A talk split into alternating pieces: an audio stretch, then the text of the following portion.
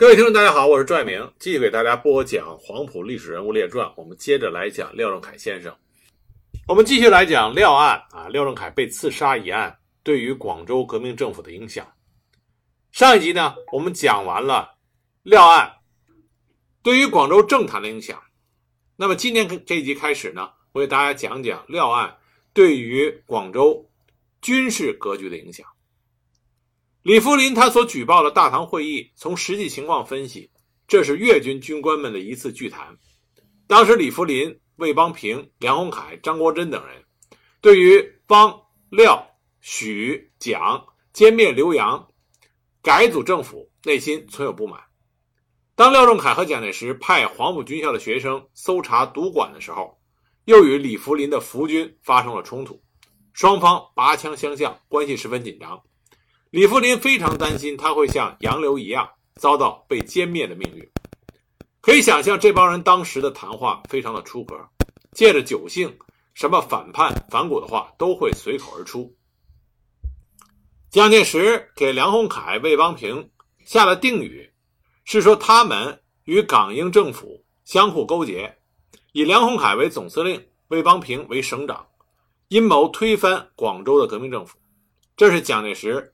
对魏邦平、梁鸿楷下的基本的定义，汪精卫和蒋介石在这个问题上的看法基本相同。但是到了国民党二大的时候，陈公博那篇料案检查经过报告，仅仅将魏邦平和梁鸿楷定义为失意军人，并没有将他们列入料案的人犯名单，甚至连勾结港英政府、谋复政府这八个字也没有提及。这种转变是因为。前面我们提到的梁鸿凯等人，在给了一笔相当于救赎金以后，已经获得了释放。据罗义群回忆，梁鸿凯等五人总共献出了报销费三十三万元。梁鸿凯的弟弟梁振凯曾经说过，一共交款是十六万元。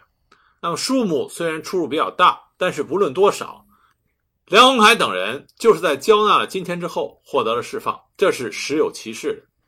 因此，《申报》在一九二五年九月二十四日的国内专电里就说，在黄埔坚守梁鸿楷之学生军一连，受莫雄、郑润琪的运动，巧思释放；黄埔之杨锦龙、谭启秀、林之勉、梁世峰，闻亦与梁鸿楷同时逃脱。当然，这个报道是不确实的。同样，《广州民国日报》一九二五年十月十二日刊出的。梁鸿楷终身监禁的消息也是靠不住的，所以在料案这件事情上，梁鸿楷等人关于他们的罪行的幕后交易非常的错综复杂。梁鸿楷被释放之后，他与李福林合办防务经费，获得了厚利。抗日战争的时候，梁鸿楷还出任过国民政府军事委员会中将参议、广东省政府顾问。一九五六年死于台湾。所以，从梁鸿海本人来说，属于雷声大雨点小，和蒋介石、汪精卫达成了幕后的交易，所以免于被追究罪责。可是，与梁鸿楷同案牵连的张国珍啊，广东南海人张国珍，他早年呢与蒋介石同在原闽粤军中担任过参谋，与蒋介石素有积怨。案发的时候，张国珍自辩说，他与廖仲恺被刺一案没有关联。甚至说过廖仲恺死关我屁事。有人劝他逃走的时候，他也说不用紧张啊，干嘛我要逃走？但是蒋介石没有经过徐崇智的同意，就擅自逮捕并且置张国珍于死地。这其中是否另有隐情？这当然也是一个谜团。而且被拘禁于粤军总部的杨锦龙、梁世峰，在徐崇智下台的时候忘记将他们释放。蒋介石知道以后。又派人将此二人杀了，他们的死同样是不明不白。然而呢，在梁鸿楷、张国珍等人被捕之后，徐崇智他所遇到的麻烦并没有过去。一九二五年九月五日，徐崇智奉命担任财政监督。不过几天的时间，蒋介石就向汪精卫告状，说徐崇智不顾大局，把持财政，心欲限制本军的发展，可胜慨然。很显然，由汪精卫、徐崇智、蒋介石三人组成的廖案特委，这个时候只剩下汪精卫和蒋介石两人站在一起。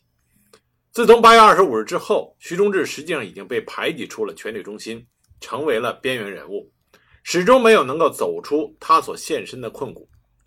事态的进一步发展是蒋介石于九月十九日以广州卫戍司令的身份，以解决反革命各军的名堂，出动军队，宣布广州全市戒严。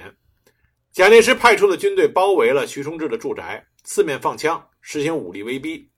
到了晚上十点的时候，蒋介石给徐崇智送去了一封长信，以劝徐崇智不如暂离越境，期以三月师出长江，还归坐镇。恢复令名的口气，希望徐崇志能够立即去职。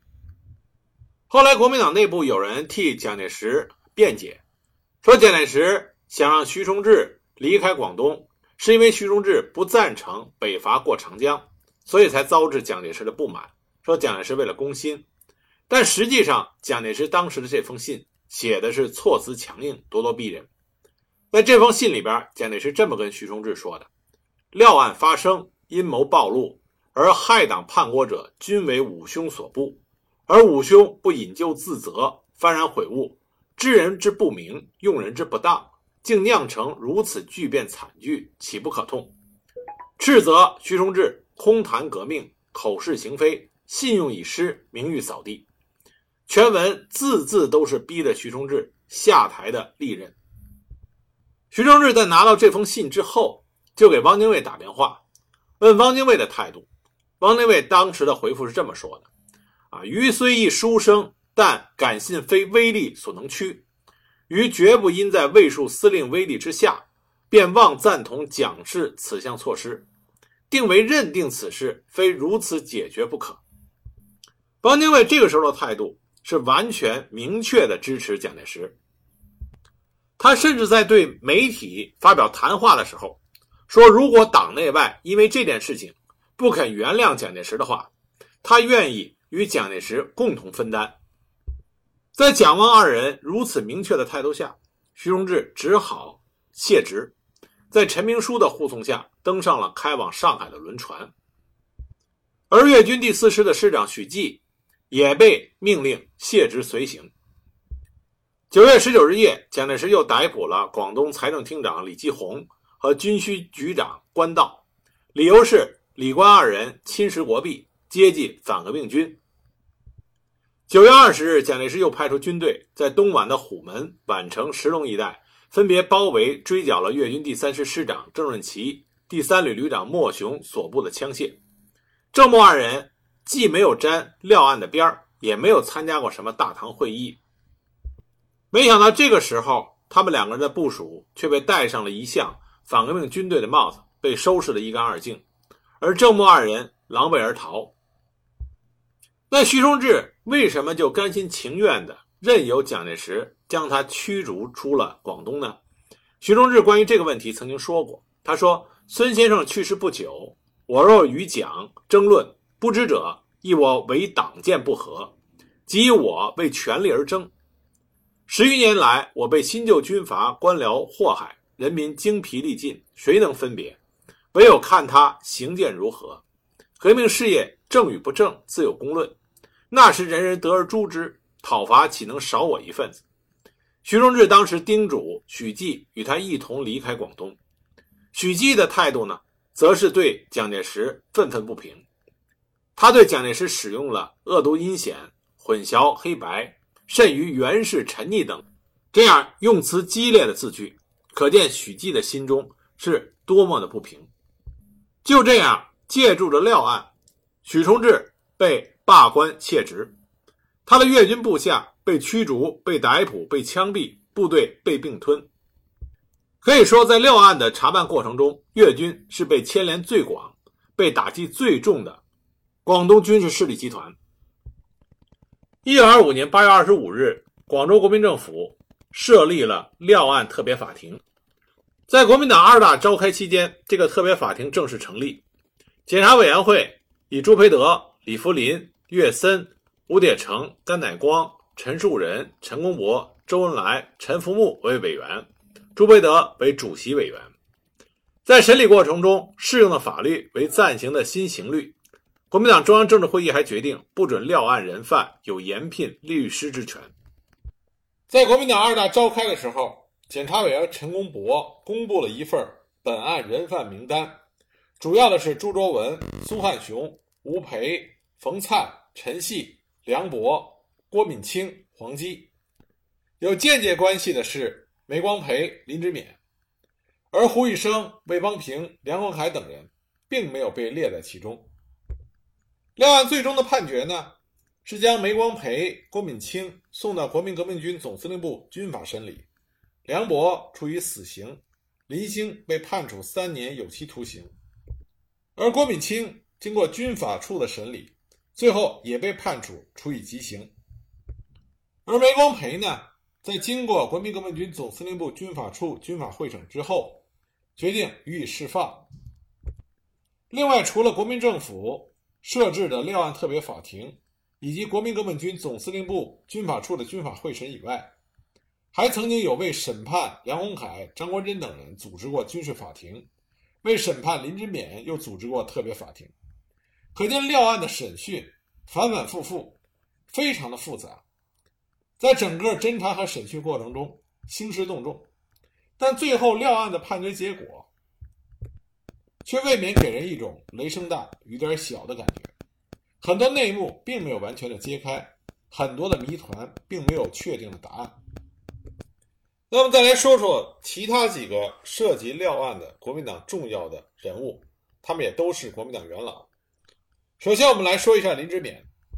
这么强调一下啊，基本上涉及廖案的啊，除了粤军将领以外，其他国民政府的这些政客，他们都是以国民党右派为主。我们之前很多的文学作品和一些正史描述里面，把这些国民党右派都描述成为了自己的一己私利，在背后耍阴谋诡计的小人。其实这完全是不正确的。大部分的国民党右派，他们都曾经为着中国辛亥革命的成功，不怕牺牲，历经险境啊，誓死报国。他们和国民党左派之争是信仰和主张之争，他们的品行和个人操守实际上是非常不错的，否则不会在国民党内部有着非常高的威信。而林之勉就是这样的一个国民党右派，他在一九一零年春经过胡汉民的介绍加入了中国同盟会，在黄花岗起义的前夕。林之勉就身在广州，他以一个米店作为掩护，储藏军械和火药，并且这个米店也是起义的先锋队集合的地点。他后来亲自参加了黄花岗起义。在起义失败之后，林之勉是躲藏到了沙面的一间洋服店内，假充该店的工人，这才逃脱了险境。武昌起义爆发之后，林之勉曾经带着炸弹赴上海，准备与陈其美等人密谋炸死清军将领。后来是失去机会，才不得不回广东。二次革命的时候，龙继光奉袁世凯之命率部入广东，当时广东的都督陈炯明出走，林之勉亲自率队在越秀山抗击龙继光的部队，后来因为失败才撤出了广州。一九一九年，林之勉奉命到美洲整理中国国民党党务，当选为中国国民党旧金山支部总干事。他先后赴美国、墨西哥等国的港口，组织了中国国民党美洲华侨分部一百多个。一九二零年，孙中山领导了中国国民党军部返回广东，急需军饷，正是林之勉在美洲筹得了巨款，保证了军饷所需。在陈炯明。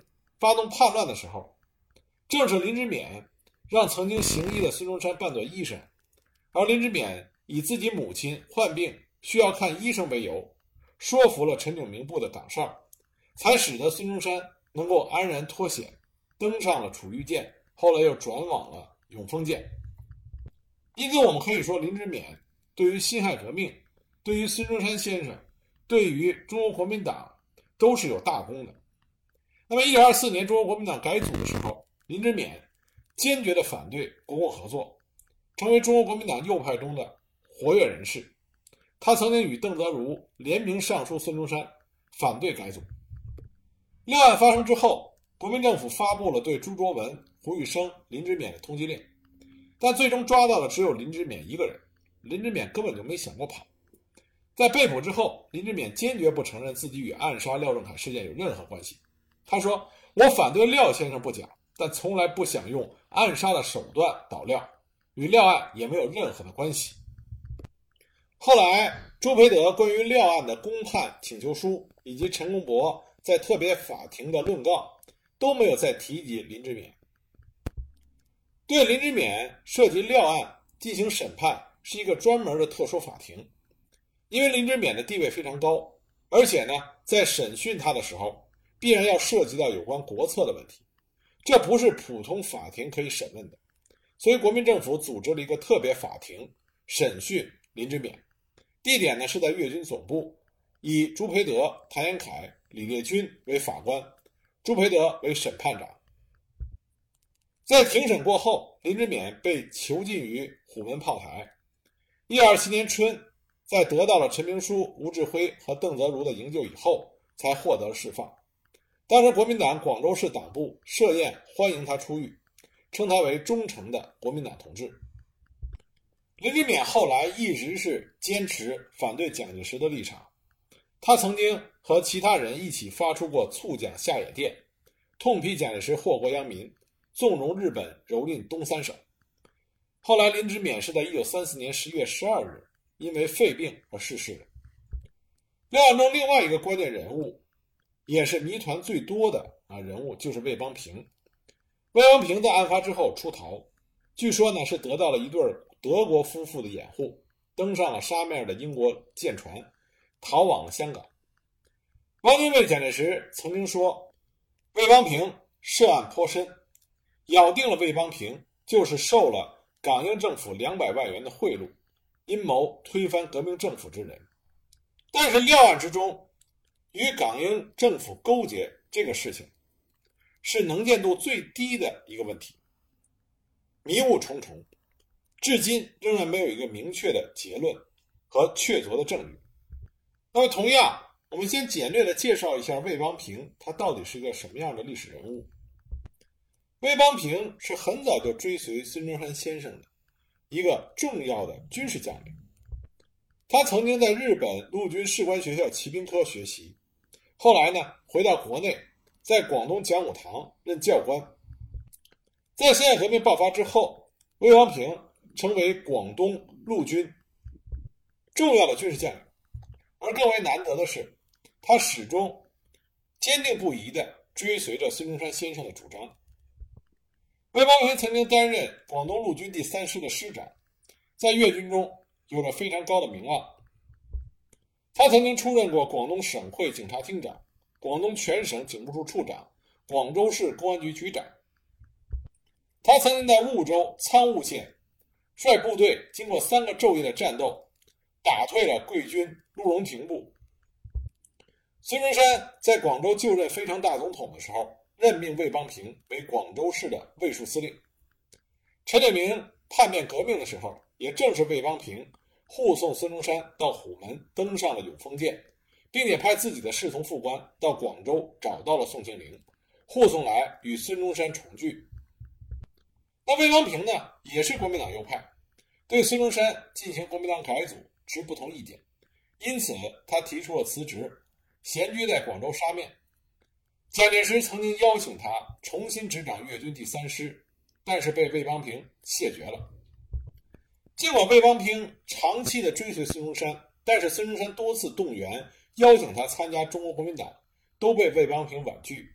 魏邦平的理由是军人无党。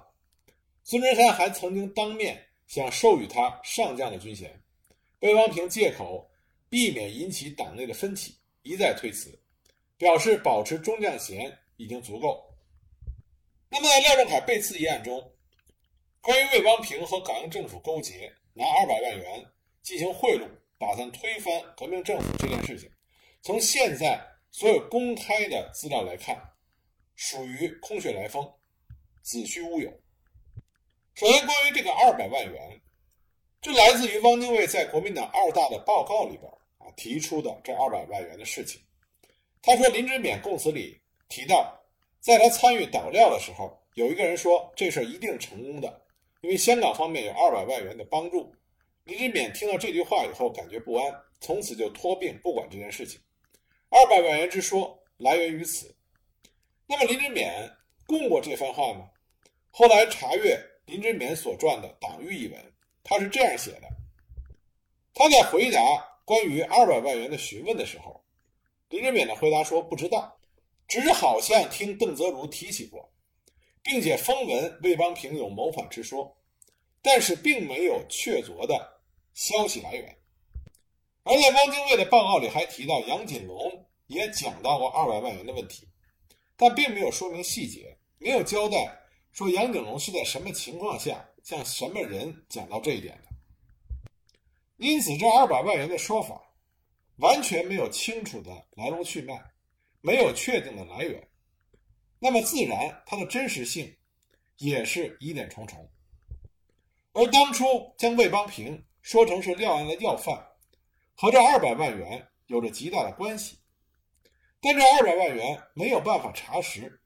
渐渐的，潜逃在外的魏邦平也和胡玉生一样，逐渐淡出了办案者们的视线。到了陈公博的名单中，魏邦平只不过是一位失意的军人而已。那么到后来，魏邦平甚至都没有像朱卓文那样受到明令的通缉。据魏邦平的亲属所撰写的一份资料，大约在一九二八年的时候，魏邦平携子女游离日本。与何香凝在俄国皇后号游轮相遇，据说何香凝当时当面就对魏邦平说：“当年任你涉嫌主谋，说不应该，真该说对不起你。”魏邦平是在1935年9月逝世的。当时国民政府西南政务委员会发出了褒扬魏邦平的通令。1936年，广东省政府还将魏邦平的故乡命名为邦平乡，以褒扬。他对广东革命所做出的巨大贡献。那下面呢，我给大家讲一下真正被汪精卫以及廖案检查委员会指出的廖案的主谋正凶，这个人就是朱卓文。朱卓文在一八九六年，他就赶赴美国的旧金山，追随在了孙中山的身边。朱卓文从小习武啊，身手很好。他到达美国以后。受到孙中山的鼓励，在美国学习飞行技术，所以他会开飞机，是中国最早一批飞行员之一。一九一零年的时候，清朝的海军大臣贝勒载洵访问美国，朱卓文曾经和他的同乡、同是旅美中国同盟会会员的邝佐志策划刺杀载洵，后来被美国警探发觉而进行追捕。当时朱卓文。侥幸逃脱，那么邝佐志呢？被捕，被判处了有期徒刑十四年。辛亥革命成功之后，朱周文追随着孙中山回到广东。他在广东期间，历任了大元帅府航空局局长、广东的兵工厂厂长。他在担任航空局局长时候，组织了两个飞机队，为广州革命政府发展航空业。走出了第一步。在他兼任广东兵工厂厂长期间，他领导工厂的技术人员和工人赶制枪械，及时送交革命军。在陈炯明发动叛乱的时候，孙中山的卫士大队枪械尚未领足，幸亏朱卓文给孙中山的卫士大队补充了一批机关枪和步枪，这才使得在陈炯明的军队进攻总统府的时候。卫士大队用刚刚领到的机枪，暂时压制了陈炯明部的进攻，保护了宋庆龄的突围。那么朱周文呢，也是反对中国国民党的改组，反对国共合作，和廖仲恺在政见上非常的对立。而廖案的案发现场所拾获的陈顺的手枪，被梅光培认出是朱周文的用枪，而且为该手枪填写枪照的郭敏清。列名于陈顺分银单上的梁博，以及陈顺死前陆续提到的那些涉案人物，大多都是朱卓文的旧部。朱卓文曾经公开就有反廖的言论，被检举曾经在文华堂扬言非要杀了廖仲恺不可，所以朱卓文被认为是廖案最直接、最主要的涉案者。而在廖案发生一年之后，潜逃在外的朱卓文发表了致海内外同志书，其中朱卓文对廖仲恺进行了极为恶毒的攻击。他说：“廖仲恺丧心病狂，献媚共党，继而卖卖党，终且卖国。”他说：“反我同志，谁不欲得而甘心？”他说：“廖仲恺的被刺，实为民最后之裁判。”这段话表明，对于廖仲恺，朱卓文的确是有怨恨之心，并且有加害之意。后来呢，当风波慢慢平息之后，朱卓文也曾经自己表白过，他对杀廖仲恺之事，的确是曾经有预谋，并且有布置，而且部分的行动也已经开始实施。但是他所进行的布置，因为计划的泄露而半途作罢。所以他的意思是说。真正廖仲恺被刺一案与他没有关系，但是他也承认，在廖仲恺被刺杀之后，他曾经拿出钱来帮助涉案者逃离。但不可否认的是，参与到廖仲恺被刺一案中的这些现场的杀手，大多数都是朱卓文的老搭档、老部下。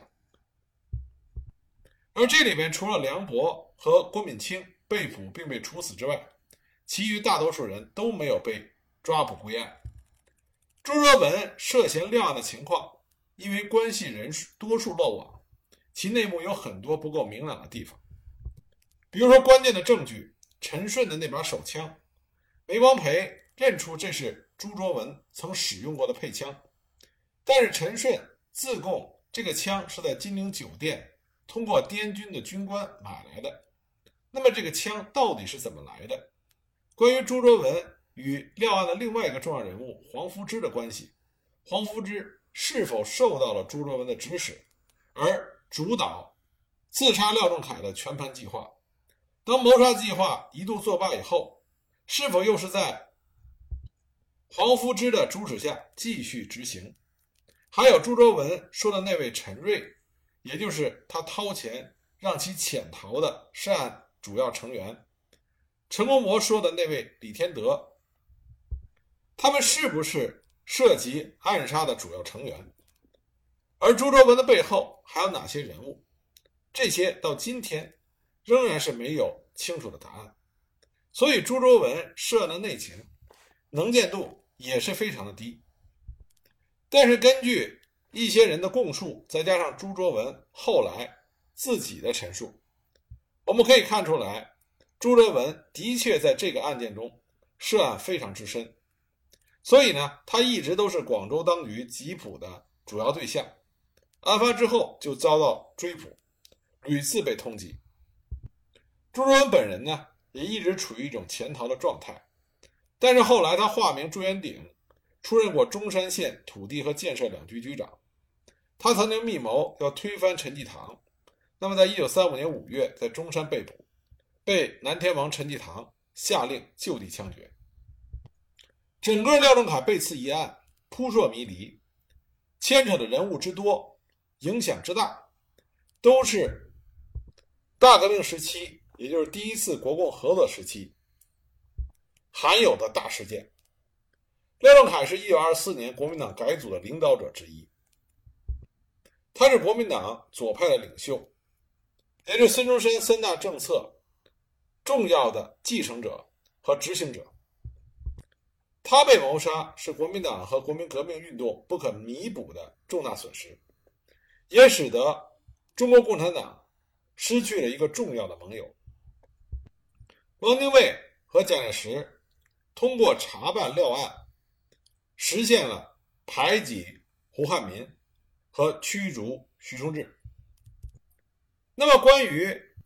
汪精卫和蒋介石的这次联手，是他们两个人自发的进行的一次合作呢，还是说里面有包罗廷的作用？直到今天啊，也没有定论。也可能，汪精卫、蒋介石、包罗廷在整个廖案的办案过程中，各怀心思，都想左右历史的走向。包罗廷曾经说过：“从徐崇智离开时起，一切立即进展神速，不知怎么一下子都活跃起来。我们的决定始终得到准确无误的贯彻执行。所以可以明确的说，在胡汉民、徐崇智被从广州革命政府的权力核心驱逐出去之后，虽然在短时间以内，包罗廷、汪精卫、蒋介石都认为形势的发展将会有利于自己。但是真实的情况是，胡汉民、徐崇智被驱逐出权力核心之后，国民党右派就失去了他们在国民党权力核心里边的代表，而国民党左派在廖仲恺被刺之后，也同样失去了他们在国民党权力核心中的唯一代表。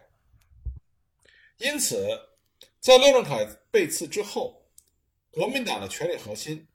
就失去了原有的平衡，而要想找回平衡，就意味着权斗，意味着相互之间的刀兵相见，意味着相互之间的抨击和诋毁。